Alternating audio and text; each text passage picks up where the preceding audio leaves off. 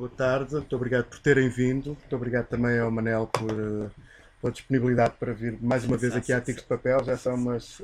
É sempre com prazer, Fernando. Umas quantas vezes e é de facto um gosto enorme poder ter aqui o Manel para conversar sobre os seus livros. Pronto, este mais recente livro que uh, acabou agora há uns poucos dias de sair, uh, A Mulher do Periquito e Outras Histórias, uh, publicado pela Percifal e do, do Marcelo Teixeira. É um conjunto justamente de, de pequenas narrativas, de, contos, num casos, noutros casos textos, enfim, se calhar de classificação um bocadinho mais híbrida, um bocadinho mais complexa, assim. E, uh, e pronto, e a nossa ideia era conversarmos aqui um bocadinho sobre esta, sobre esta edição. Uh, o Rui Lopo uh, faria aqui uma introdução, uma apresentação ao livro.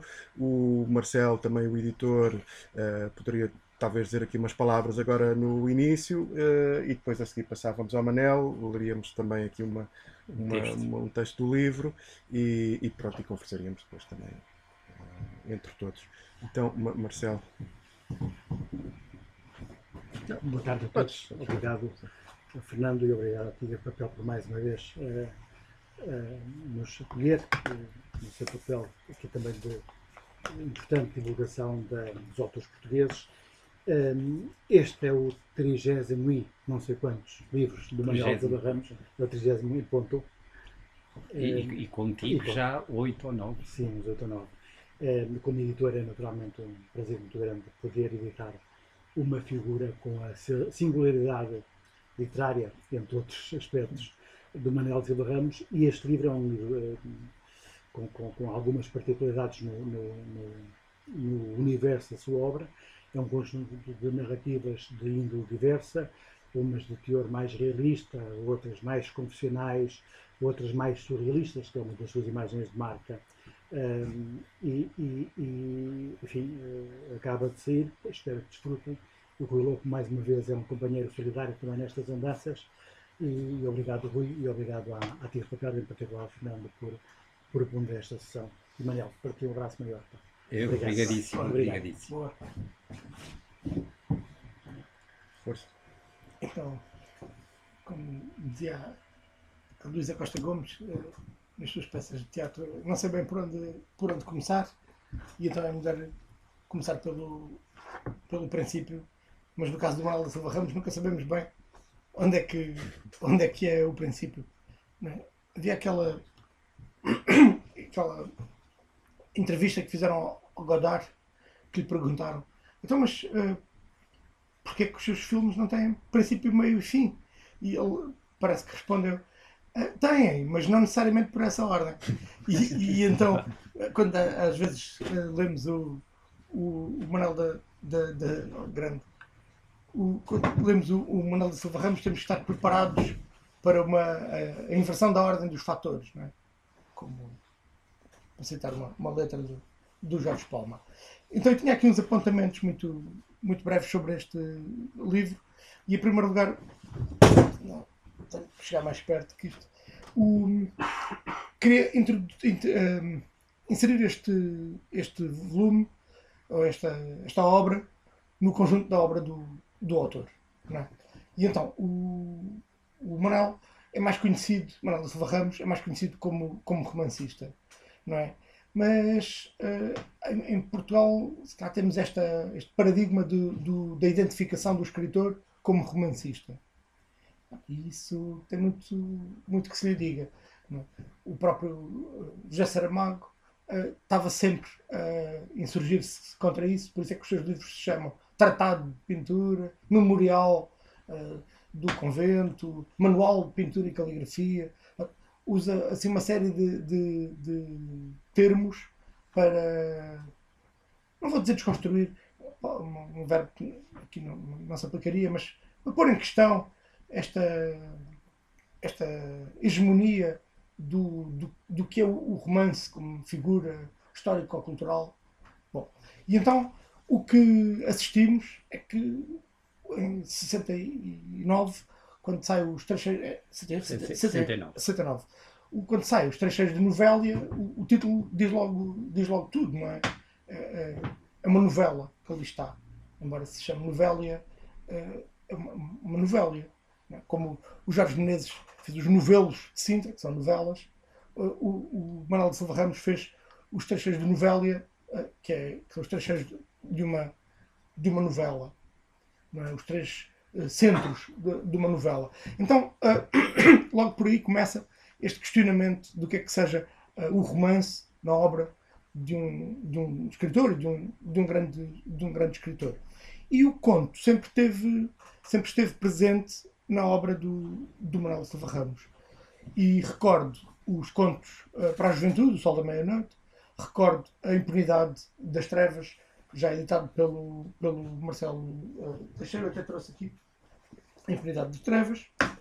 Os perfumes eróticos. Os, os, perfumes, eróticos. os perfumes eróticos em tempo de vacas magras. É?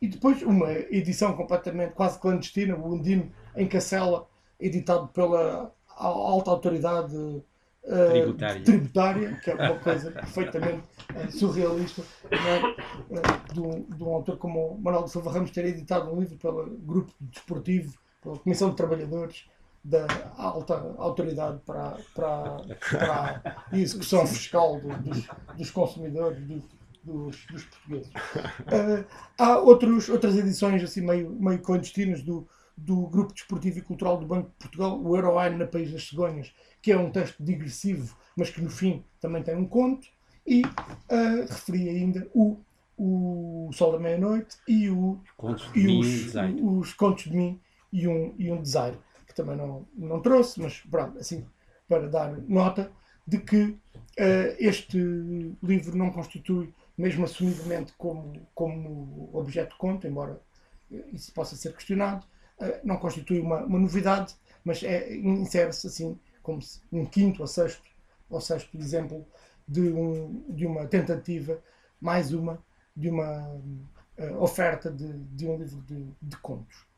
Os contos dialogam com outros género cultivado pelo autor, que não só é a novela, como com o romance não é preciso falar, mas hum, também com a crónica. É?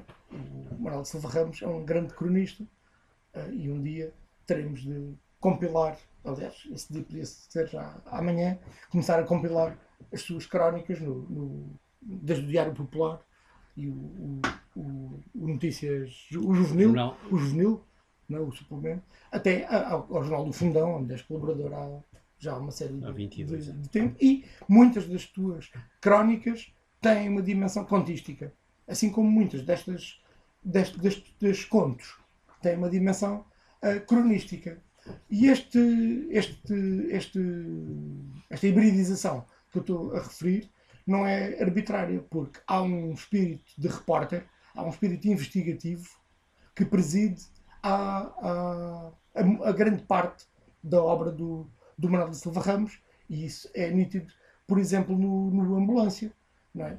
Que, o, que, é, que, há, que, há, mesmo uma reportagem em curso e que são citadas coisas do Correio da Manhã e do crime e do, e do tal e qual. Que aquilo foi um caso que aconteceu mesmo e que é ali uh, uh, apresentado, como no, no, no o outro das miúdas, o, o, a, ponte, a ponte submersa. A ponte submersa. A ponte submersa Pronto. Venham eles amigos. Sim. Oh, boa. Da, da, da, da faculdade de. Faculdade de Ciências. Boa, boa. Bem-vindos, bem-vindos. É. Em toda a parte. Em toda a parte. Epá, meus amigos, cheguem-se para a frente. Pá. Vocês vêm em, um bocado em, em boa hora. Em boa hora. Não se queima. Há cadeiras. Bem-vindos. Bem-vindos. Boa tarde. Boa tarde. Isto parece, uma, isto parece uma livraria americana que tem sempre lugar à porta. Tem sempre. Vocês vieram mesmo na hora porque eu estava a aborrecer as pessoas com uma teorização sobre os géneros literários, uma coisa perfeitamente abstrusa e, e, e genológica assim, pseudocientífica. E eu estou a chegar ao mesmo na hora certa porque eu já fechei essa, tens que, tens essa parte. parte. Pronto. Então, hum, queria chamar a atenção para que estes 27 ou 26 ou 27 contos. É? 27. 27. 26. 20, pois, 26. Porque é aqui uma, sim, sim. um, um intermédio. Uh, tem aqui várias dimensões que podemos uh, chamar a atenção. Por um lado, há aqui uma viagem por, por Lisboa, uma viagem jazzística por Lisboa que eu gostava de chamar a atenção. isto seria até uma ideia para um, um livro que podia sair daqui, como podia sair da obra do, do Manuel Silva Ramos. Um álbum, não é?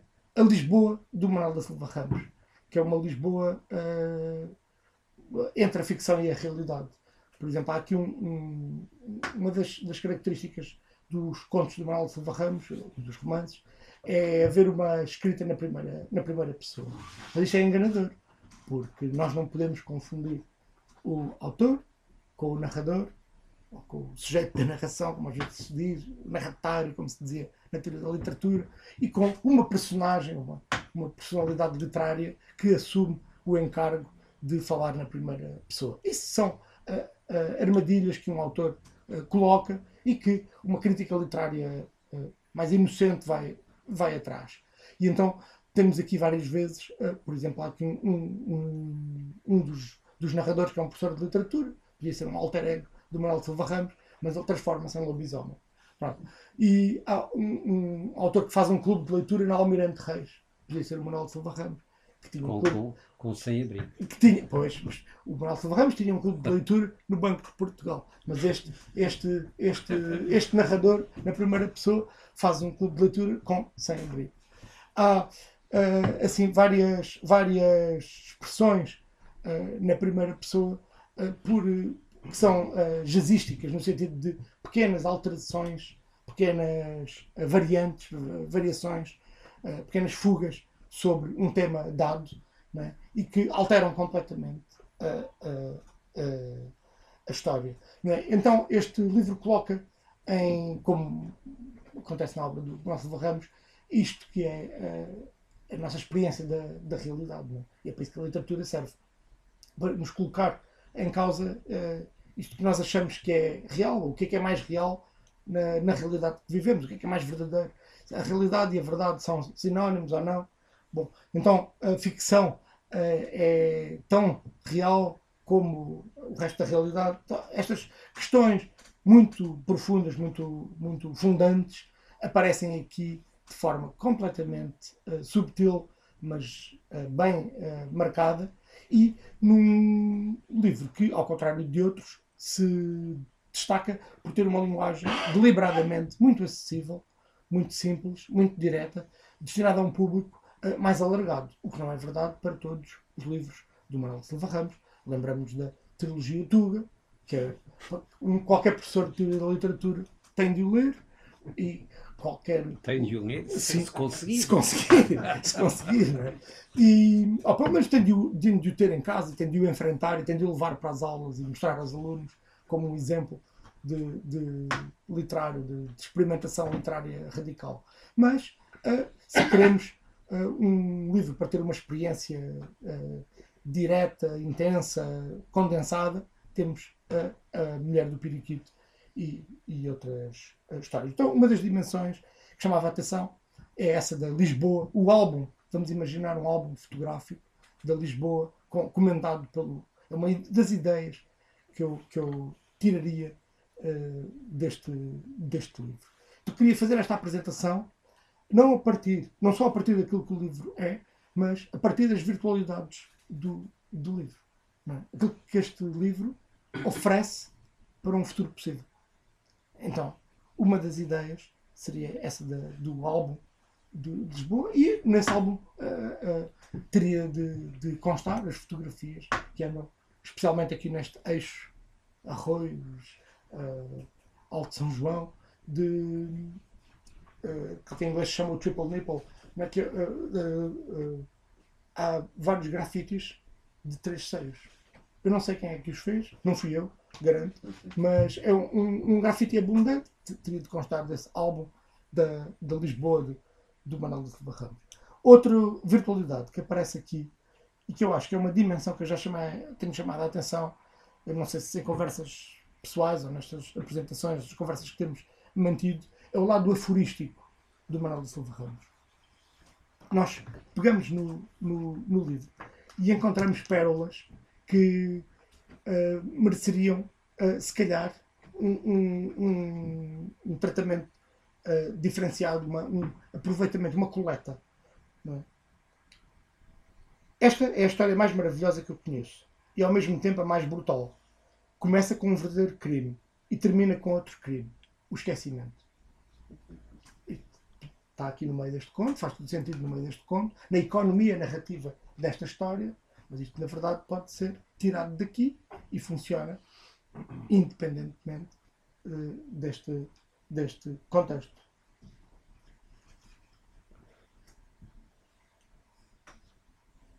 Ou uma coisa completamente oposta. Tudo o que é solidão no meio do vozerio humano é uma alegria humana. Uma aparente contradição. E, muitos outros. Podemos apanhar aqui. Destaquei aqui vários. Que são verdadeiros achados de, de- entre o apotegma, que no- no- na Idade Antiga, a Revolução está nos livros, este é mais, mais comum. A minha confiança no futuro é total. Temos, assim, ah, achados frasísticos. ah, ainda bem que não tenho carta. Se tivesse, eu estaria morto. Também é bastante extrapolável.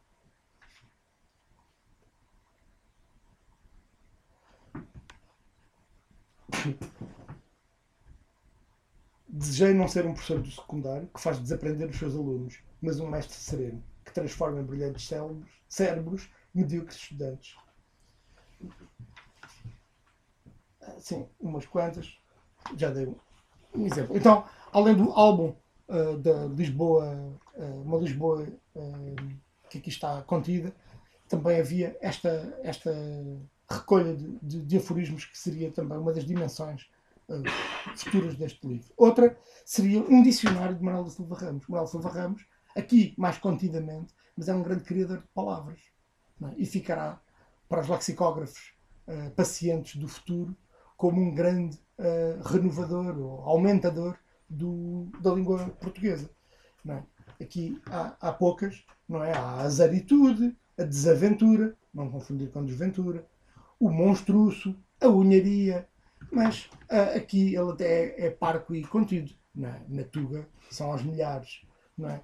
Já há um glossário, não é? Já há um Ah, glossário. E na linha do manual do O Silva manual, Ramos, não. confundir com o manual aqui presente, mas que o manual do Silva Ramos, que acompanha a quarta, a quarta edição do, do que o Marcelo embora editou, do, que assinalou os 40. 40? Foi os 40 anos? Não. Não, 50. 50, 50. peço desculpa, do, do, dos trecheiros de Novélia. É, é, é, é, Que é um livro independente também. é, é um livro, seria um livro independente, o Manual do Silva Ramos, que é- tem essa dimensão ah, aforística e ao mesmo tempo ah, glossarística, não é? E que são dimensões que aqui estão contidas e que nós vemos que se podem independentizar. Então, assim como há um futuro livro de crónicas que nós, que nós é óbvio que prevemos na economia da obra do Silva Ramos, Manuel Silva Ramos, que vai sair, como há um futuro livro de teatro, há um futuro livro de aforismos, há um álbum de, de, de, de, Lisboa. E este livro de aforismos, tanto pode ser uma antologia de todos, retirada de, todos, toda a sua obra, como eh, acrescentada de, originais, como há aqui eh, alguns destes contos que têm uma dimensão visual e cinematográfica. Não é? o, o, o Mário certeza que já te disse isso, que há aqui uma, uma dimensão muito, muito, muito imagética, muito, muito visual, que aqui há vários, várias histórias, não só neste como noutros livros de contos, que, que dariam facilmente uh, uh, alvo a curtas, curtas metragens. Sim. Então, temos aqui cinco ou, ou seis eh, livros que podem, eh, que, que nós percebemos que saem deste, deste volume. E, ao mesmo tempo, eh, ao mesmo tempo que eu estou a dizer isto, de um livro que se estilhaça, que rizomaticamente explode e, e se desmultiplica, se desdobra em outros livros, eh, ainda não falei eh, deste livro. Um livro marcado por um enorme vitalismo, mesmo quando ele é memorial. E isto não é uma contradição. É? As memórias, uh, lembro das memórias do Raul Brandão, começam uh, com uma reflexão terrível sobre a morte, um enorme expressionismo, um, uma, uma, uma, uma atitude nostálgica e, e- e melancólica, mas o que aqui temos é um- sempre um, um grande vitalismo, mesmo quando estamos a falar do passado, e às vezes de um passado mais, mais recuado, há sempre um grande amor pela vida, um grande elogio uh, uh, pela vida. E numa vida, uh, uma existência assinalada pela, pela ausência de, de um sentido que lhe seja facilmente atribuível, não, não há um sentido transcendente, religioso, teológico, assim, facilmente acessível, então o sentido que aqui está é o, o amor daquilo que se viveu, o amor daquilo que se há para viver, o amor dos amigos, o amor da, da, da convivialidade, o amor da literatura. Então começa a, a aparecer uh, o tributo uh, explícito. Porque a literatura, o, o Manuel Silva Ramos às vezes diz a literatura é uma forma de vingança. E isso apareceu, por exemplo, no Pai Levanta-te vai fazer um, um fato de canela, não é? A vingança contra a cultura de calheiros. Mas uh, também há o contrário da vingança nos livros do, do Manel. Há o agradecimento, o regozijo pelo encontro fortuito, o, o, o regozijo pelo, pelo, pelo, pela amizade, pelo copo que se bebe um dia e que fica imortalizado aqui nestes, nestas histórias como uh, uma concessão e assunção de sentido num, num universo que prima pela sua uh, ausência. É? E depois há sempre também outras dimensões que é de denúncia social, que é recorrente nos livros todos do, do Manel, o abandono dos velhos uh, à porta dos sítios e depois o esquecimento. O velho que tem Alzheimer é o, é o velho que tem Alzheimer ou é a sociedade que tem Alzheimer do velho? É? Quem, é que tem, quem é que se esqueceu do quê? Foi o velho que se esqueceu que tinha que ir uh, à casa de banho ou foi a sociedade que se esqueceu daquele velho? Que aquele velho existia sequer? Então, onde é que está o esquecimento? Quem é que é o sujeito do esquecimento? Não é? O, o, o velho que se esqueceu foi a sociedade que o, esque, que o esqueceu. Então, isto é aqui completamente nítido, claro, incisivo, apontante, vamos dizer assim. Então, há sempre esta dimensão de, de denúncia ética, social e política oracular que os livros do, do, do Manel uh, têm sempre. É?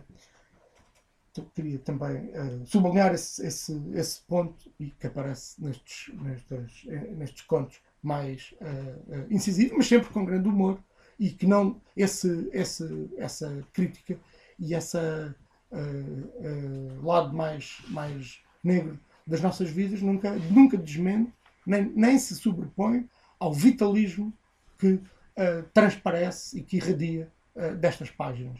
Da cor, o colorido destas páginas, mesmo quando é meia-noite, parece que é, que é, que é meio-dia, porque há sempre muita cor e há, e há, sempre, há sempre um copo de vinho, uma, uma, um, uma erosofia, não é? uma sabedoria uh, das, da, das sensações, uma, uma estésica, uma, uma, uma, uma um culto, uma educação das emoções, é? que aqui está muito, muito muito claro. Os velhos esquecidos também há aqui um contraponto com as casas esquecidas.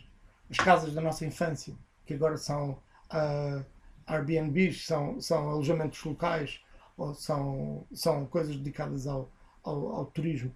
A casa da, da nossa infância que se transformou num, num, alojamento local. num alojamento local. Não é? E este jogo da memória que nunca cai no facilitismo do, da perda do, do, do, do, do apelo fácil a uma lágrima óbvia, mas sim que é dito de forma afirmativa e, e, e vitalista, vamos dizer, vamos dizer assim. E essas casas perdidas que representam a infância perdida, que representam o, o capítulos da vida que se bifurcaram, que se articulam com o que estávamos a, a, a dizer, com, a, da escrita ser, ser vingança, ser justiça, mas também ser um jogo, ser uma, um jogo de reparações. E essas reparações têm muitas, muitas, muitas dimensões. E uh, há outra vez aqui uh, interremissões com os outros livros do. O Manuel faz aqui uma coisa que se calhar nos outros livros é mais subtil ou então nem aparece, mas aqui é explícito. Os outros livros são, hum, são explicitamente referidos. Não, é? não, só de outros autores, especialmente aqueles que se dedicaram uh, escrever sobre o interior. O mestre Clênio Ribeiro, o Ferreira de Castro, o Júlio Diniz, uh, que podiam estar apenas subtilmente, mas dás ao trabalho de fazer uma notazinha de rodapé mesmo. Leiam, vão ler. Isto foram os autores que me, que me influenciaram e agora está aqui. E uh, mesmo que a referência no corpo de texto não seja todo acessível, fica em notazinha de rodapé como que um convite à leitura, como que uma abertura, mais uma abertura deste texto dentro de textos, deste uh, jogo de bonecas, bonecas russas, não sei se pode dizer essa palavra, de matrioscas, de bonecas dentro de bonecas, vamos dizer assim, uh, que uh, dimensões culturais que abrem para dimensões culturais. E neste caso há um grande elogio da história da, da, da literatura, um elogio futurante, não é? para a frente, não é para trás. E também um jogo com os outros livros, que aqui aparecem claramente. Há um dos narradores que fala na primeira pessoa que entra numa livraria que estranhamente tinha à venda o Ambulância, em ótimo estado. Né? Ambulância, sabemos ser, ser, ser, ser Portugal. E aqui os outros, os outros livros estão aqui muito, muito, muito explicitamente. O Álcool de Virgílio, aliás, que aqui aparece referido, e, e a personagem reaparece aqui e esse jogo que eu já referi entre realidade e ficção tem aqui uma outra dimensão. Quando esse, quando esse livro aqui é, é referido, é como que reatualizado. Porque alguém lê esse livro e depois decide uh, imitar os, os, as cenas sexuais que ali aparecem descritas.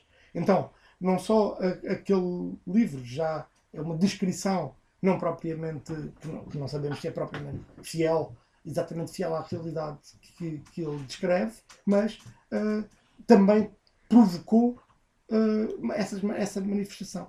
Então é o livro que, de forma não, não obviamente realista, descreveu a realidade, ele próprio também dá origem, produz novas realidades. Porque alguém leu aquele livro e quer enriquecer a sua realidade imitando uh, coisas que ele viu e que acha interessantes uh, para a sua a sua vida como algo de enriquecedor que pode ser eh, voltado a, a pode ser levado à, à prática. E isto uh, remete de forma muito simples, uma escrita muito, muito mais simples e direta e acessível do que em muitos outros eh, momentos da obra do, do, do Manel, uh, uh, remete para esta, para esta, em termos técnicos podemos chamar a circularidade hermenêutica, em termos técnicos podemos chamar a infinitude do processo uh, literário, né? do livro que remete para outros livros, da realidade que remete para outras realidades e que, sem, sem fim. Uh, então, este tributo explícito à história da literatura é também um tributo explícito à história da, da autoliteratura e é também um tributo explícito aos uh, amigos, nomeados no seu verdadeiro nome, e outros nomeados no seu nome inventado, porque são personagens de um livro não podem ter a pretensão, mesmo o Sr. Lobo que aqui aparece, não pode ter a pretensão de ser alguém que corresponda a, a alguém realmente existente. Que tem dois romances publicados. Atenção a isso. Procurem nas livrarias perto de vós. E então, o, o autor que fala na primeira pessoa e que foi um professor de literatura, o autor que fala na primeira pessoa e que foi um professor de filosofia, o autor que fala na primeira pessoa e que foi um repórter. Uh, todos são o Manel da Silva Ramos, mas nenhum, na verdade, é o, o, o. E a, a, praga, por exemplo, que aqui aparece, é, do, que, que ecoa a praga do Jesus, The Last Adventure of Franz Kafka, não é a praga do, do, do Manuel de Silva Ramos desse livro, nem é a praga do, do, do Kafka, ou do Meiring, ou do, daqueles autores Uh, mas é a praga de um dos narradores desse, desse livro, The Last Adventure of Franz Kafka. É um livro que, que eu valorizo muito na, na bibliografia do, do Manuel Silva Ramos e que tem, também tem este jogo de, de, narradores. E um deles, um dos narradores, é um, um autor que ganhou uma bolsa de criação literária que foi para Praga tentar escrever um livro e não consegue. E não consegue. Mas esse livro tem outros narradores que conseguem contar outras histórias. É? E é por isso que é, que é um, um, um, livro tão, tão magnífico e que aqui reencarna, é? porque a reencarnação é um processo infinito, como é sabido. É?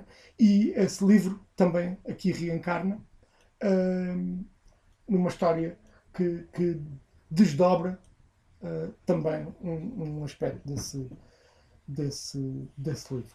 Depois também queria chamar a atenção para outro, para outro, para outro aspecto, que é o aspecto da beleza das máscaras, não é?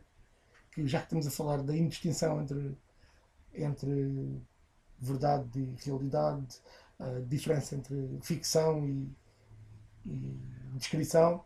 Uh, depois tivemos esta experiência da pandemia, que aqui também aparece uh, de alguma forma expressada. Vamos ler o conto. Tu vais ler esse conto. Sim. E, vamos ler o conto. Põe, põe em cena uh, essa questão que tem este segundo sentido, né? que é de como a máscara é necessária para a sociedade não, se, não colapsar. Não é? Então, se calhar, quando, usamos, quando todos usamos máscaras, estávamos a, a dizer uma verdade de, sobre nós próprios que habitualmente não dizemos. Não é? que precisamos de uma máscara para nos enfrentarmos uh, uns aos outros. Naquele momento, pusemos a máscara física, uh, percebemos disso e agora temos que pensar um bocadinho, uh, e, mas continuamos a precisar de uma máscara para nos enfrentarmos uns aos outros. E pronto, e é, é isso, essa, também tem esta, este lado da literatura como encenação que aqui, que aqui, que aqui aparece, que queria chamar a atenção, uh, a propósito dessa reflexão sobre a, sobre a pandemia, a beleza das máscaras, não é? e, e também queria chamar a atenção também um, um aspecto que se calhar é pouco, pouco, pouco evidente, que é deste tópico, se calhar judaico, não é? do filho do alfaiate que ouve histórias. Isto. Vamos ler o Zoar, ou as grandes coletâneas da, da sabedoria uh, judaica. Temos esta. Tens que dizer que o meu pai era alfaiate e tinha uma oficina de alfaiate numa pequena aldeia de, província. Não é? Pronto. E então, de repente, há uma personagem que às vezes aparece como narrador, outra vez aparece como personagem, que é um, filho de um alfaiate e que fica a ouvir histórias dos clientes. E isto é um, é um, é um tópico judaico que remete para qualquer coisa de muito antigo em todos nós, que constitui, se calhar, uma matriz da nossa, também da nossa cultura, da nossa cultura uh, coletiva. E remeter tão longe como para essa matriz não, não desmente em nada o, o, a descrição no microconto uh, digital de alguém que está numa esplanada Teves, recebe uma mensagem e atira-se ao rio. E. Podes ler. Lês tudo. Tá bem. E pronto. Sem nos atirarmos ao rio, uh, já chamei assim, a atenção para os. Assim, de forma irruptiva, uh, arborescente. Uh, queria, acho que chamei a atenção para os pontos uh, que queria chamar. E pronto, obrigado a todos. Leia o livro. Obrigado. Viva o Manuel. Posso fazer uma pergunta? Posso fazer uma pergunta? Eu não sei se uh, a Emma Thompson alguma vez, ou quem escreveu o último livro, o último filme que a Emma Thompson interpreta, se alguma vez leu uh, o livro sobre uh, do, do Virgílio. Uh, uh, Lineida. Não, não, o teu livro. Ao colo do Virgílio. Colo do Virgílio. Não, não sei se é Emma Thompson ah, leu Ao colo do Virgílio ou o autor. Mas, mas há livros, por exemplo esse, se forem lançados em Londres, deve ser a Emma Thompson a apresentá-lo. É? Uh, Porquê é que eu estou a dizer isto? Porque porque há duas semanas, há duas semanas na televisão, às horas, às duas da manhã, à uma da manhã, eu tinha acabado de trabalhar, coisas maravilhosas, e pus-me a ver televisão. E acidentalmente estava a dar um filme fabuloso com a Emma Thompson. É o, o último filme dela. Se vocês não viram, vão ver. Chama-se chama-se uh, Felicidades ou Muitos Parabéns, uh, Léo Grande o, o filme chama-se ou Parabéns, ou Muitas Felicidades, ou Boa Sorte, Léo Grande. E subitamente aparecem lá histórias do, do à procura do, do, do livro do Manuel Silva Ramos, mas a sério e muito denso. E portanto, realmente, se esse livro for se voltarem a lançar esse livro, né, ou especialmente em Inglaterra, é trazer a Emma Thompson. É, urge esse livro, urge para mim é é para, antes de ir de um processo judicial. Sim. É? antes de ir de um processo judicial. Mas qual é a história do processo judicial? Não, se ela. Se ela, se ela... Se ela gamou. Ah, gamou. Não, ela ou, ou quem fez o argumento em que ela entra. Portanto, vivamente que vejam Como é que chama esse filme? Chama-se Boa Sorte ou Felicidades, Léo Grande. Oh, o Marcelo, temos que ver isso. Pronto. É extraordinário. É extraordinário. É extraordinário. Portanto... Eu quero agradecer eh, ao Fernando, é sempre um prazer estar aqui na, na, na Tigre de Papel. Quero agradecer ao. Quero agradecer ao, ao Rui Mopo, que, que que passa a vida também a, a apresentar. Quero agradecer ao, ao Marcelo, que é o meu editor, e que, e que vamos, uh, as pessoas, e que vamos aqui desvendar um segredo também, os dois. É Uau. que tem que ser, porque eh, até agora ninguém viu sobre a mulher do Periquito. Este conto não está cá. Este conto não, não, não este conto não consta. É o Paraíso Boliviano. É, e, portanto, faz parte das 59 páginas que faltam no portanto, outro livro. Uh, é? e, uh, e, de maneira que este, este, este já é o, acho que é o oitavo, o oitavo lançamento de, deste livro que, eu faço. Eu, eu tinha aqui um texto, porque eu só, só li o texto que eu escrevi no primeiro, no primeiro lançamento na Biblioteca Galveias não vou ler o texto, mas eu, eu vamos aqui, eu acho que é, é melhor, eu vou, vamos fazer aqui, eu estava a pensar, vamos fazer aqui um, uma, um, um concurso. As pessoas que acham que o, o que o conto que eu vou ler é verdadeiro e o outro que é se é imaginado por mim. Hã? Portanto, vamos fazer este exercício. Mas já lá vamos. Eu quero, o, o, o Rui falou, claro, que este meu livro este meu livro retrata-me perfeitamente, é um livro sobre, da minha maturidade uh, literária e é um livro sobre a amizade, a essência. Portanto, há aqui histórias uh, onde eu traço a amizade com os amigos. É também um livro de, sobre as casas que eu perdi, as casas do meu pai, uh, que, diga, olha, digamos, aquela que eu, eu, neste livro também vingo, vingo-me da neta vingo-me da neta de, de, de, da avó, eu já me vingava no pai levanta-te, aqui é a neta.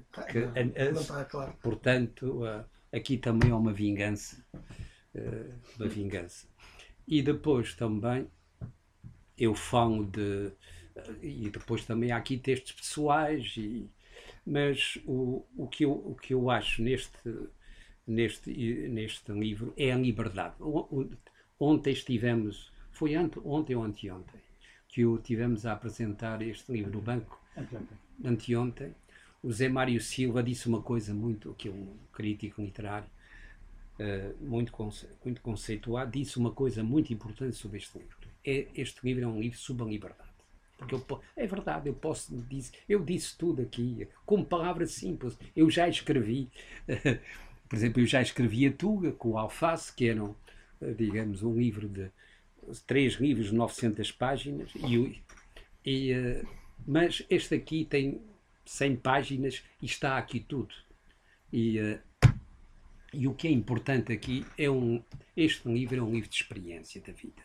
Não há dúvida quem. Eu, eu, para mim, considero que um escritor tem que viver a vida intensamente e depois põe-se a escrever. É, é assim. Eu fiz isso. Andei pelo mundo fora a viver e depois comecei a, a escrever. Mas já escrevia, mas continuei a, a, escrever. E, portanto, este é um livro de experiência de vida. Seja, basta ler um conto para ver. Basta ler só o primeiro conto, uma vinheta erótica, para vocês verem como é que é a complexidade da vida, a subtilidade da vida, as subtilezas da vida. Uh, mas esse não vão ler. Não vão ler. Esse não, vocês vão ler em casa. Uh, mas eu gosto de ouvir histórias das pessoas, gosto de. e já me aconteceu uh, já estar num café, ouço alguém e ir para casa. Ainda hoje, ainda hoje já inventei umas histórias. Basta uma, uma simples palavra ouvida para inventar uma história. E, portanto, o, o Rui já falou sobre a amizade, uh, as casas uh, da minha infância, porque agora a oficina do meu pai, onde eu me tornei escritor, já não existe. Portanto, nós, eu e a minha irmã tivemos que retirar todos os haveres que estavam lá, porque a casa era alugada e, portanto, ia, e uma gananciosa filha de, dessa tal com tio de Calheiros quis transformá-la em habitação local. Mas eu vingo-me aqui no, conto. E, portanto, uh, e neste, uh, vocês vão ver que estes contos estão cheios de surpresas. São abracadabrantes estes contos. Vocês estão uh, mas eu, há uma coisa que quando eu enviei este livro a um amigo meu que, que ele é poeta e também crítico literário, disse-me uma coisa que eu fiquei muito muito sentido. Foi que ele disse uma coisa: Olha, mano, eu acabei de ler o teu livro e é curioso porque eu acabei de ler e sinto-me em casa. Sinto-me em casa. Portanto, foi o que ele disse. Portanto, é, esse é dos melhores elogios que eu, que eu, ah, que eu, que eu recebi. Mas eu, eu gosto de. Não, é, mas passamos à, passamos à, à prática. Portanto, vamos passar a ler o primeiro conto sobre a pandemia e que eu depois vamos fazer um concurso. Vocês vão saber qual é o conto que vocês acham que é verdadeiro ou não. Conto chama-se A Janela do Mundo. A pandemia ainda não acabou e a vacina está a chegar, mas eu tenho a melhor história passada durante este período. Uma tarde de novembro, telefonei ao meu amigo Lourenço Botelho para saber como ele estava. Já não ouvia a sua voz há um mês. Quando ele, pedindo-me o máximo de segredo, me narrou em duas vezes o que lhe tinha acontecido. A segunda vez dizia respeito à conclusão da história que não tem, curiosamente, um final feliz. Quero aqui assinalar que foi este meu amigo, que conhece toda a minha obra literária, que me induziu à feitura desta narrativa. Talvez o fio dele, talvez o fito, de, o fito dele seja preservar esta história no tempo. Quanto a mim, tenho a impressão de que ele quer transmitir uma mensagem que para ser feliz é preciso ter audácia. 1. Um, já não saio de casa há oito meses. Embora pertença a um grupo de risco e esteja reformado, a minha reclusão não me impede de ir para a rua. Mas eu gosto de solidão. E é essa mesma solidão que me levou a descobrir a mulher que mora em frente de mim. Tudo começou numa tarde de sol. Estava a estender uma toalha de rosto quando, de repente, vi surgir na varanda do terceiro andar do prédio do outro lado da rua uma mulher com um livro na mão. Como eu sou curioso por natureza, fui buscar os binóculos para ver o autor do livro. Sempre pensei e penso que quem lê certos autores desnuda-se de imediato diante de nós isto quer dizer que rapidamente vemos o género de pessoas que tocam em certas obras. Ela tinha-se sentado, entrançado a perna e estava mergulhada na leitura. Ajustei os binóculos, escondendo-me por trás de um reposteiro e foquei a capa de um livro. Não era a Montanha Mágica, como eu esperava, mas a peste de Albert Camus. Observei-a ainda durante uns bons dez minutos, e depois, como ela continuasse mergulhada na leitura, fui ouvir o meu Beethoven. Nesse dia, por volta de cinco da tarde, voltei à janela, mas ela já não estava lá. Nessa noite pensei nela. Vivia sozinha. Qual era a sua profissão? A julgar pelo ar cuidado do seu aspecto, devia ter posses financeiras. Por outro lado, não era toda a gente que lia Camus, e principalmente um livro que tratava de uma pandemia na Argélia, nos anos 40 do século passado. Resolvi que no dia seguinte ia ser mais visível. Assim foi. Quando, depois do almoço, ela se sentou para ler mais um bocado, eu saí por detrás dos reposteiros e pus-me na janela a observá-la ostensivamente. Ela só reparou, passado um momento, e aí eu coloquei os binóculos e mostrei-me como era na realidade, um mirone da cultura. A mulher pousou um livro, levantou-se e, depois de me olhar, saiu da varanda do meu campo de visão e foi à sua vida. Não a vi durante uma semana. Um domingo, em que ela permaneceu em casa, tive uma ideia luminosa. Já que eu não podia entrar em contato com ela verbalmente, ao menos tentaria uma abordagem diferente. Mostrar-lhe-ia que era também um homem culto. O que era verdade. Pus-me à janela a ler mais um capítulo de uma história da leitura de Alberto Manguel. Ela, ao ver-me nesse estado de leitor atento, parou a observar-me. Não a voltei a ver mais nesse domingo. Regressei à nona sinfonia. Mais tarde, ao ouvir o coro da orquestra do Festival de Bayreuth, dirigido pelo maestro Wilhelm Furtwängler, no hino da Hungria, de Schiller, exultei. No dia seguinte, a uma hora matinal, eram oito da manhã, pus-me à janela para observar, sabendo que ele regava as plantas num tempo fugitivo. Na realidade, apareceu a cuidar do seu jardim minúsculo, mas quando viu que eu lhe acenava com um braço, desapareceu imediatamente. Estive quase uma semana sem a ver.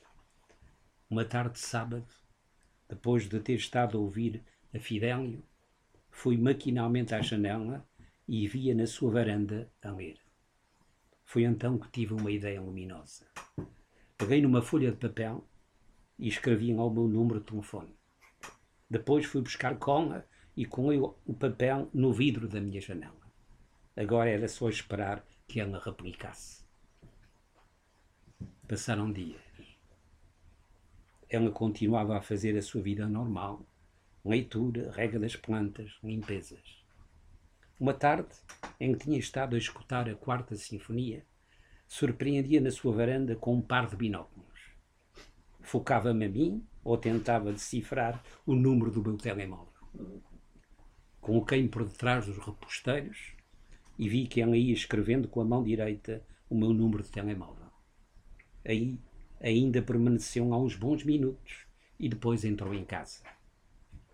Nessa noite a minha emoção era tanta que resolvi jantar unicamente de dois ovos estragados com excelso pão do Rio Maior. E no final, com um bom copo de vinho da Casa Ferreirinha, pus-me a ouvir durante quase duas horas a Sinfonia número 2 do meu compositor favorito. Nessa noite dormi só duas horas. E no meu sítio habitual, o sofá indigo. No dia seguinte fui à janela, com um quente pressentimento que estivesse na sua janela o número do seu telemóvel. E estava. Fui logo buscar os binóculos e rapidamente cifrar os números. Eram números nada convencionais. 9, 2, 3, 4, 5, 6, 7, 8, 9. Para me encher de audácia, estive toda a tarde a ouvir a pastorão do meu gênio predileto. Às sete da tarde, tonfonei-lhe. Já há muito tempo que o meu coração não batia assim.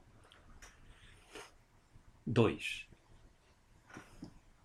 Já não tinha 20 anos e as mãos tremiam quando toquei ao apartamento 475, um terceiro andar direito da rua Luís Fonque. Numa mão levava um ramo de orquídeas e na outra um livro embrulhado em papel de oferta. Ela adorava orquídeas e gostava tanto da leitura quanto eu. Abençoados binóculos que pela primeira vez serviam de suporte à felicidade. Foi longa a minha espera. Quando ela apareceu, vi logo que tinha ido ao cabeleireiro vestir a sua melhor roupa e os seus lábios estavam pintados com cor de cereja. O seu sorriso pronunciava todas as alegrias do mundo. Mas logo que entrei na sua sala de jantar, vi que o nosso caso não ia resultar. No móvel, a todo o comprimento da parede, eram só livros banais. Na parede, as reproduções de pintura eram de uma uniformidade estandardizada gritante. E o chá que ela me fez beber não vinha dos Açores.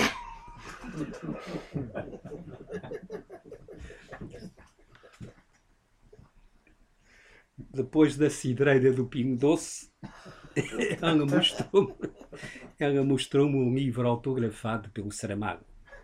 E isso deu-me algum prazer. E o facto de me dizer que tinha ficado longas horas na fila de espera para obter a assinatura do escritor mais me alegrou e fez sorrir. Encostou-se mais a mim, com o romance aberto, e eu beijei-a. O seu perfume agradou-me, mas não gostei do gosto da boca. Não estava excitado, nem, tem pouco, nem tão pouco ela. Desviei o olhar e vi de repente o retrato de um homem sério e de gravata encaixilhado em cima de um pequeno móvel. A Cientina era viúva, dissera-me pelo telefone, e aquele retrato austero era com toda a certeza o do seu marido. Não gostei da cara do falecido, e do fundo das raízes da minha vida experimentada veio-me o que era evidente. Ela queria alguém para mobilar a sua solidão, uma relação duradoura. Quanto a mim, era outra coisa. Pensei em todos os meus livros, em toda a minha quente solidão, em toda a minha vida cheia de coerências, e extravagâncias, e senti que ela não gostaria de me ouvir falar cruamente e me interromperia rapidamente para falar de assuntos vulgares que lhe interessavam.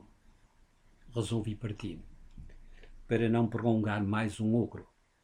E quando ela fechou a porta com um meio sorriso de esperança, vi que ela conservava o nome do marido por cima da campanha de entrada. Chovia muito quando cheguei à rua, e enquanto esperava que abrandasse, pensei em Beethoven e na sua querida liberdade. Eu também era como a meteorologia, um dia nublado, um dia repleto de luz e cor. Às vezes, até era um vulcão violento e surdo. Como o sol, eu não tinha compromissos. Enfim, agora vou ler, vou ler outro. Vou ler outro e depois vocês vão ver qual, era, qual é aquele que, que então, António, gostaste? Bem.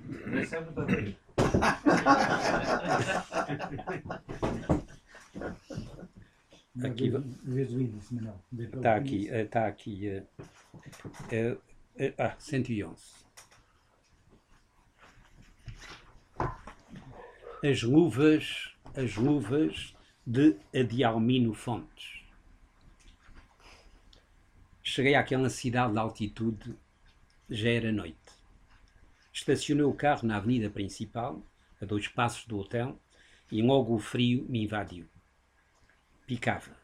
As ruas desertas tinham um aspecto lúgubre e as iluminações de Natal davam um ar incongruente, despiadado, ao que parecia ser uma cidade fantasma. As rodinhas da minha mala produziam o único som que se ouvia a quilómetros de distância. Habituado à agitação da capital, era como se tivesse caído num poço sem fundo ou transportado para outro planeta. No hotel, o recepcionista deu-me um quarto no terceiro andar e pedi-lhe para me acordar às oito. A minha conferência na Associação dos Amigos da Filosofia, no centro da cidade, era às dez da manhã.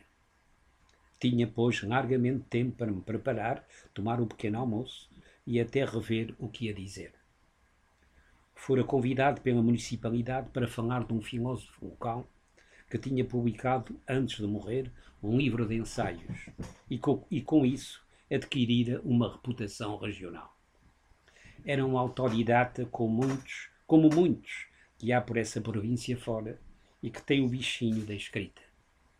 A sua obra, que ele intitulava, que ele intitulara audaciosamente da caverna platónica à taberna pós-modernista, fora editada a seis exemplares com as suas economias. Depois morrera. Mas morrera de uma forma estranha.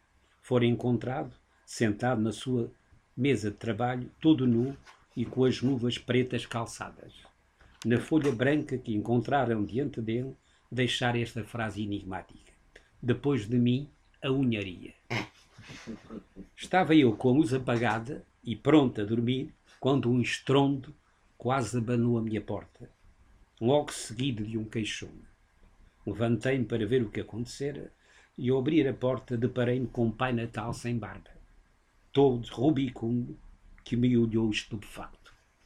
Compreendi, imediatamente que o homem que transportava aquela vestimenta tinha bebido demais. E ele, envergonhado, virou-me as costas e, cambaleando, entrou no seu quarto, que era ao fundo do corredor. Dormi nessa noite como um peso pesado. E pelas nove fui tomar o pequeno almoço. Entrei na sala, que era toda em profundidade, e qual, foi, e qual não foi o meu espanto quando vislumbrei dois pais natais que tomavam pequenos almoços bem substanciais, mas em lados opostos. Um era fortalhaço, o outro um lingrinhas, numa farda solta. Um era. Uh, não se falavam. Comi o que eu gosto quando vou a todos os hotéis, dois croissants mergulhados numa grande taça de café. É o meu lado francês, do tempo em que eu vivi em França, na pátria, na pátria de Montaigne, e onde apresentei a minha tese de doutoramento na Sorbonne, sobre o Bergson e o riso. Na vida temos que ser fiéis ao passado. A sala da associação estava bem composta. Havia a idealidade e depois 40 pais natais, amontoados de figuras emblemáticas natalícias, mas eu não dei parte de fraco. Na minha vida já me acontecera tanta coisa singular que mais uma não me fazia diferença. Porventura, mais cedo ou mais tarde, alguém me daria uma explicação. O presidente da Câmara, depois de me apresentar, passou uma palavra e eu comecei. A filosofia requer audácia para pensar e para agir. E, claro, para questionar incessantemente. Os permanentes pensamentos críticos são as botas de sete léguas da filosofia. A de Almino Fontes, o filósofo que morreu ignorado nesta sua cidade, foi resgatado pelo seu livro. Ele tinha um pensamento próprio. Dizia que as luvas, que as luvas abrem o caminho à filosofia.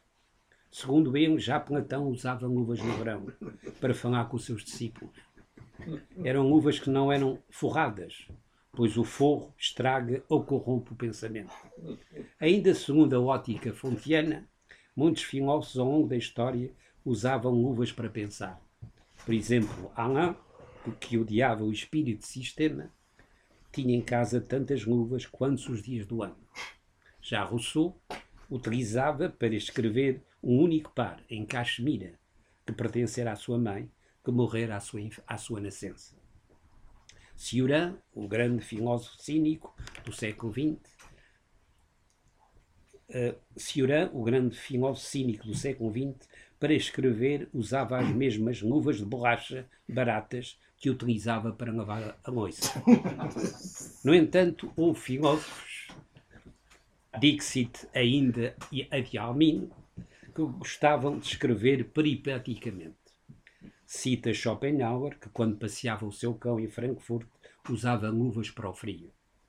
O mesmo acontecia com Nietzsche, que nas suas deambulações pedestres italianas metia luvas de seda natural. Já Heidegger, quando caminhava sozinho nos trilhos das florestas alemãs, calçava luvas negras, com a, com a cruz gamada estampada na pele da palma da mão. Quanto ao filósofo que me traz hoje aqui, e que foi encontrado na sua casa numa posição de último questionamento filosófico, tenho a certeza de que mais cedo ou mais tarde terá um reconhecimento nacional, já que a qualidade da sua obra ultrapassa a dimensão regional. E porquê? Segundo as suas últimas declarações em vida, a unharia é pior que, é pior que a globalização. Arranhar o pensamento não é pensar. É fugir para as questões existenciais. Por outro lado, a ignorância toca a guitarra incessantemente com unhas imundas. Hoje, a fraqueza do homem é esta. Não sabe pensar sozinho. Porém, há um remédio. A lovaria. Que é o primeiro paradoxo para, que, para quem quer pôr-se a pensar livremente fora da sociedade, mas calçado. O filósofo já nasceu com luvas, dizia a Dialmino Fontes. Foi um sucesso a minha conferência. E no final fui muito aplaudido pelo autarca e pela variação e também pelos 40 pais natais que de pé acenaram com luvas brancas. Fui convidado para o almoço de homenagem e confraternização que se realizava no restaurante perto do hotel. E claro, lá estavam os 40 pais natais. Agora estavam todos juntos, já sentados, e já comiam. O autarca devia-me uma explicação mas eu não estava com pressa. A minha vida sempre se desenrolara assim: primeiro o enigma e só depois a decifração. Entretanto, vive-se com o mistério. O, Max, o Máximo Edin, que não era uma pessoa muito culta e que nunca folheara livros na sua vida, elucidou-me sobre a chuvada de pais natais. Disse-me que a de Almino Fontes tinha sido o primeiro português a criar um sindicato de pais natais para os proteger da exploração laboral. Por outro lado, o filósofo local tinha sido também o único amigo da filosofia que existia na cidade, comandando a presidência da associação com o resto dos órgãos representativos, incluindo a Assembleia Geral. Quanto à sete, estava fechada desde a morte do Criador. Agora compreendia tudo. E passámos aos talheres Comi um pitel que nunca tinha comido. Um estofado de vitela barrosã de se lhe tirar o chapéu. A carne deliciosa desfazia-se na boca. Devia ter tido uma cozedura a lume. Quanto ao molho, era untuoso e grosso. E misturado com arroz, era uma maravilha. Como é que tinha vindo parar aqui esta divindade? A gastronomia tem destas virtudes metafísicas. Saí nesse mesmo dia da cidade fria de, de Almino Fontes para passar o Natal na, na capital, amena, onde moro. Em Lisboa raramente vi pessoas com luvas. Pensei eu enquanto o meu carro ultrapassava pela Via Verde as portagens da Alverca. E quando cheguei a alturas do Parque das Nações, prometi a mim mesmo comprar umas luvas brancas. Seria a minha prenda natal para um solteirão empedernido, professor de filosofia. Umas luvas de estimação que eu mataria todas as vezes que desaparecesse um homem original deste mundo.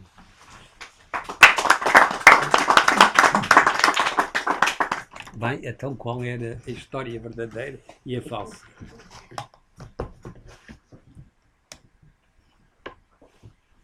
Mimoso influenciado por pessoa que saiu, eu acho que a primeira era a verdadeira. Eu também acho. A primeira é verdadeira. Tu aqui dizes que tens carta, não é? Portanto, o que é que diz? Esta que é será falsa. eu acho que a primeira é verdadeira também. E vocês lá embaixo? Bom adjetivo. É verosímil, não é? Verdadeiro. É bom adjetivo. Nós somos duas verdadeiras e duas falsas. Como? Somos duas verdadeiras simultaneamente. Mas a primeira é mais verosímil. Podem ser verosímil ou mais realistas. Isso é outra questão. É, isso é outra questão. Também, que a segunda é falsa. Verdadeiro quer dizer o quê? Que aconteceu mesmo? É complicada a pergunta, não é? Não, digamos. Não, a primeira aconteceu mesmo. A primeira aconteceu mesmo. É uma história incrível. E foi-me contada por um amigo. É uma história incrível. É uma história. Depois eu tenho aqui outras, por exemplo, há aqui uma história que eu vos aconselho. Esta, quando eu vivi em, em Toulouse, conheci um imigrante que era, era um, um grande cozinheiro. O gajo convidava muito para eu ir lá comer uma, umas, umas caldaradas de bacalhau, o gajo fazia aquilo. E depois contou uma história extraordinária uh, sobre quando ele. Uh, a história dele com uma freira, num comboio. É uma história diabólica. Eu aconselho não, calma, não há, aqui não há nada de erótico. Hein? Só há só há os inconvenientes ferroviários, mais nada. Não há, não há. Portanto, nossa, este livro tem histórias verdadeiras e outras que eu inventei, mas há assim uma, uma similitude, como diz o nosso amigo ali. O que tem graça mesmo no que está a dizer é, ok, é verdadeira, mas é um bocado como aquele exercício do telefonar. Quer dizer, uma história que aconteceu a alguém, que ele me contou com vinho e bacalhau, foi isso?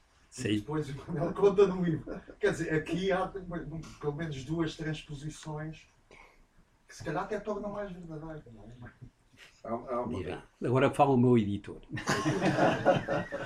eu, só, eu só queria chamar a atenção aqui um aspecto que é, de facto, qual é, qual é a probabilidade do autor da fotografia da capa que, que está vivo do outro lado do Atlântico já ter estado nativo de papel parece quase um conto de Manuel de Silva Ramos.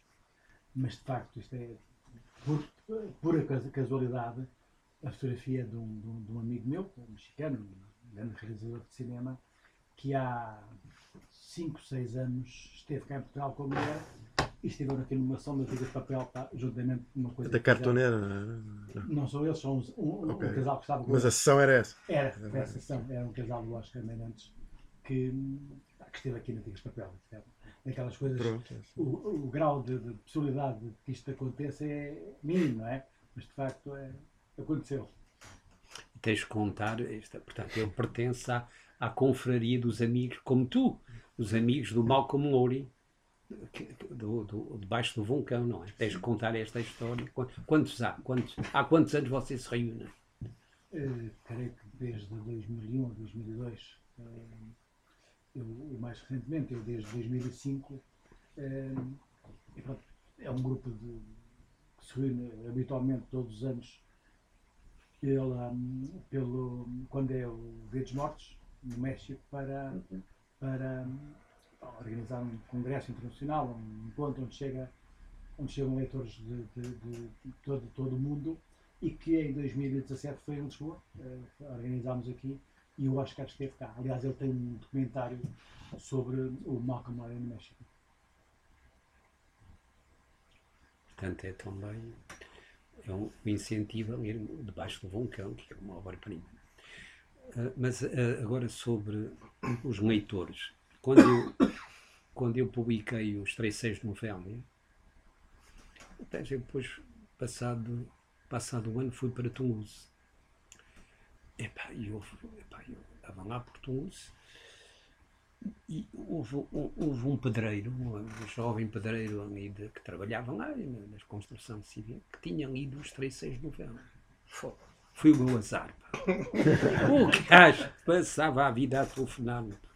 Então, a, a, novela, e o que é que lhe aconteceu à novela? Epá, a página 18. Rapaz, o que é que aconteceu, gajo?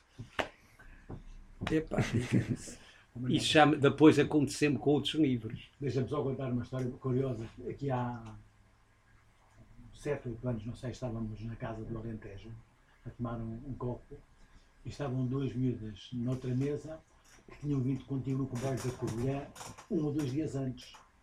E tu disseste que aquelas miúdas vieram, vieram comigo, estavam no comboio onde eu vinha. E depois vieram para a nossa mesa e quando eu lhes disse que a Albanela era uma pessoa muito importante, é um grande escritor, elas não queriam acreditar. E quando desmostrei uma página da Wikipédia ou de, da Bertrand, não sei, com os teus livros, elas ficaram a olhar uma para a outra, sem dizer palavras durante algum tempo, assim, muito admiradas. Começaram a tratar o Manel com uma deferência absolutamente extraordinária. Só que aparece na Wikipédia. Já estamos na verdade. Como? Ah, pois. A tradução romena, a única tradução fala os seis, três, seis novelas. Checa, Só checa. Ou checa, desculpe, sim, de erro geográfico. É, é, verdade? É real? É verdade. É verdade. Veio numa. Eu tenho essa revista. Eu até. eu até. Depois eu estive em Praga. Estive, estive em Praga e até fui, conheci a tradutora, que morreu dois, dois anos depois. Mas já era, já era velhinho. Já era velhinho. Já era velhinho. Mas, a, mas a tradução saiu no. Pagaram. E é uma grande tradução. Pagaram. Pagaram-me 50 dias já não sei qual era. Lotes? Não, não, qual, da Polónia. Não, 50 de qualquer coisa. 50, não é coroa, coroas foi depois a, a moeda da República Checa. 50 qualquer, qualquer coisa. Mas o, a, a tradução foi publicada epá, numa revista extraordinária, que, uma revista extraordinária do, da, da Odeon, que era, publicava os, os maiores, os maiores uh, escritores, mas na segunda capa havia a fotografia do Brezhnev. portanto, portanto, isso foi no tempo da, isso foi no tempo da, da Checoslováquia, não é? Uh, mas eu, eu, eu, gosto de fazer uh, gosto de fazer partes aos leitores. Por exemplo, uh, aqui há esta história de, da mulher do periquito que as pessoas vão ver e mas por exemplo no, uh, no, por exemplo no, uh, no eu e o Alface publicamos os Musíadas os Musíadas que tem uh, os Musíadas em 1977 e um livro começava começa na página 75 e depois o, o e, e, nisto, digamos, isto deu muitos imbróglios, e por exemplo o Herberto Helder telefonou para a Síria Alvim a dizer que faltavam 75 tinham que lhe dar outro exemplo. De maneira que. Uh, Como é que está a tradução dos teus livros em inglês ou em francês? Qual é a situação? Não, está, está má. Só, só traduzem, sabes que isso só traduz os jovens escritores, os filhos de Saramago estão todos traduzidos. Sim. De maneira que, epá, digamos, isto é muito difícil. Mas o importante é estarem inscritos em português. Não, o importante é estarem inscritos em português, eu acho publicados. Que, posso fazer uma, um comentário? Eu, sistematicamente, nos últimos encontros que tenho tido com pessoas fora das ciências, por exemplo, literários, coisas desse género, eu noto que cada vez mais as pessoas, mais do que estarem hum, preocupadas com a verdade e com a mentira, se começam a perceber que a, verdade e a mentira têm muitas gradações. Bom, mas isso é um, é um adquirido extraordinário. Porque o que é comum e aquilo que nós fomos bombardeados nos noticiários, a todo lado, é que as coisas são só verdade ou mentira. Não é? Ora, a vida real não é assim. Claro. E, obviamente, há um tipo de conhecimento, que é o conhecimento científico, que chegou a essa conclusão, apesar de ser científico, chegou a essa conclusão de que uh, o conceito de verdade e mentira é até bastante redutor não é? daquilo que se passa, uh, chamemos assim, na vida real.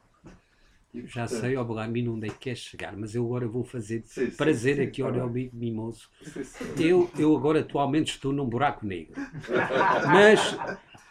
Epá, mas há dois ou três leitores. Eu tenho alguns. Tenho leitores. Pá, vocês estão aqui. mas. Eh, não interessa, digamos. É no tempo do. No, no, tempo, no tempo do. Essa de Queiroz, que, qual, era o, qual era o romancista que estava na na berra era o Pinheiro Chaves. Sim, sim. É verdade ou não é? Sim. E portanto, portanto isto, e estamos num país onde não há críticos literários, não? digamos, onde as editoras, uh, digamos, programam, pagam jantares a, a críticos, a jornalistas críticos para dizerem bem e tal, etc. Portanto, isto está tudo e não temos revistas literárias, não temos, não temos nada de. Portanto, estamos. A confusão é total. A confusão é total. Mas o importante é continuar a escrever e fazer rir as pessoas, fazer pensar, é pensar, etc.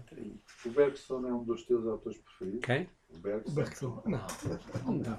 Ah, não, estava a ver. estava a ver. Não, eu tenho, eu tenho muitos livros franceses, porque eu vivia em França Claro. muitos anos.